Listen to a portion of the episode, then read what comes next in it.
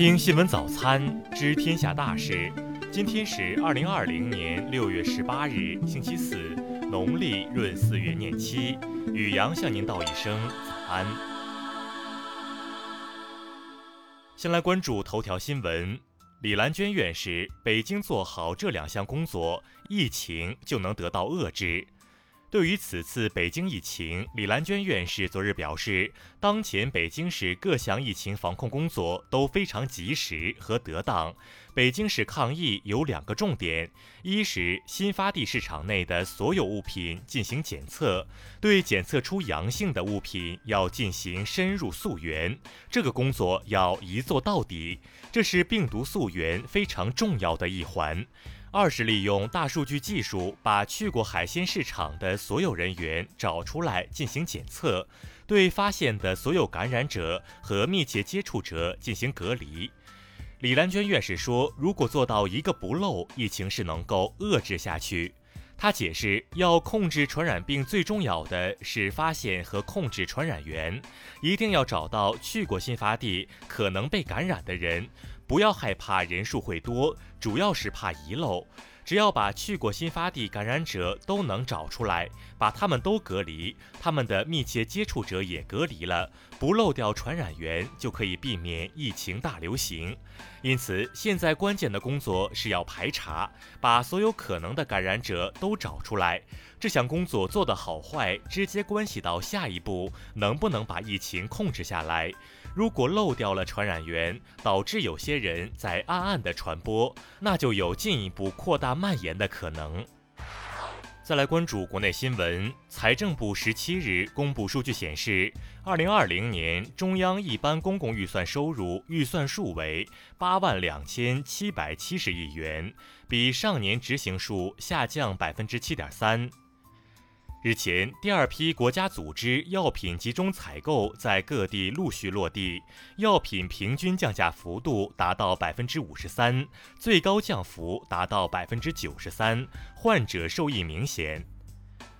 农业农村部日前表示，五月份全国生猪存栏和能繁母猪存栏双双保持快速恢复势头，种猪和仔猪调运量明显增加，生猪生产恢复好于预期。中央财政近日下达二零二零年城乡义务教育补助经费一千六百九十五点九亿元，进一步向薄弱环节和贫困地区倾斜，推进教育领域基本公共服务均等化。据商务部监测，上周全国食用农产品市场价格比前一周上涨百分之零点六，生产资料市场价格比前一周上涨百分之零点五。国家铁路集团有限公司消息，本月二十日，电子客票将在全国普速铁路推广实施，覆盖一千三百多个普速铁路车站。央行昨日发布公告称，二十三日将通过香港金融管理局债务工具中央结算系统债券投标平台招标发行二零二零年第六期中央银行票据。全国科学安全使用农药培训日前在全国展开，活动将展示农药减量增效技术成果，提高农业生产者的科学安全用药水平。再来关注国际新闻，美国总统特朗普十六日签署了一项警察改革行政命令，该命令将禁止锁喉，除非警察的生命受到威胁。美国国会众议院民主党领导人十六日宣布，将于本月二十六日就是否将首都华盛顿特区设为美国第五十一个州进行表决。美国政府十六日对前国家安全顾问博尔顿提起诉讼，该诉讼称，博尔顿即将出版的新书中包含机密信息，可能会损害国家安全。针对朝鲜近期举动，韩国总统府青瓦台十七日称，损害朝韩领导人互信，朝鲜要对一切后果负责。俄罗斯外长昨日就韩朝联络办公室被爆破一事发表评论称，莫斯科一贯希望朝鲜半岛保持和平与稳定，将继续推动韩朝对话。法国总统马克龙十六日视察法国医药巨头赛诺菲，谋求推动新冠疫苗的研发。他重申，一旦研制出疫苗，所有人应都可获得。英国卫生部十六日宣布，即日起，政府正式批准本国医疗体系使用地塞米松来治疗医院中那些需要吸氧以及使用呼吸机的新冠病患。洪都拉斯总统胡安·埃尔南德斯十六日晚在电视讲话中说，他已被确诊感染新冠病毒。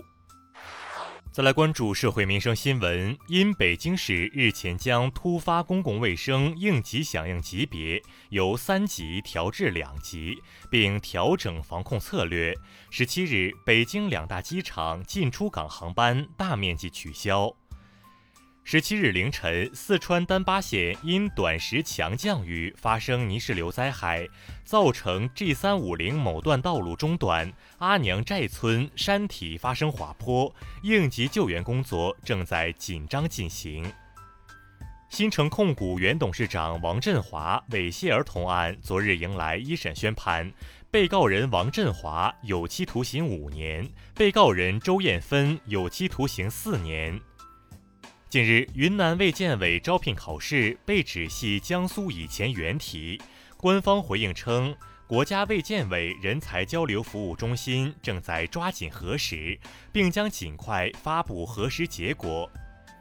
十六日晚，柳州市一小轿车连续撞上斑马线多名行人，造成十人不同程度受伤。肇事嫌疑人张某华目前已向警方自首。再来关注文化体育新闻。欧足联十七日宣布，欧洲杯会在明年的六月十一日至七月十一日进行，举办地不会发生改变，依旧由此前的十二座城市举办。世界冰壶联合会消息，加拿大首都渥太华将举办二零二一年世界男子冰壶锦标赛，日期为四月三日至十一日。美国电影艺术与科学学院日前宣布，二零二一年的第九十三届奥斯卡颁奖典礼将从二月二十八日推迟至四月二十五日举行。甘肃天水市官方近日对外发布通报称，二零二零年公祭中华人文始祖伏羲大典本月二十二日在天水举行。以上就是今天新闻早餐的全部内容。如果您觉得节目不错，请点击再看按钮。咱们明天不见不散。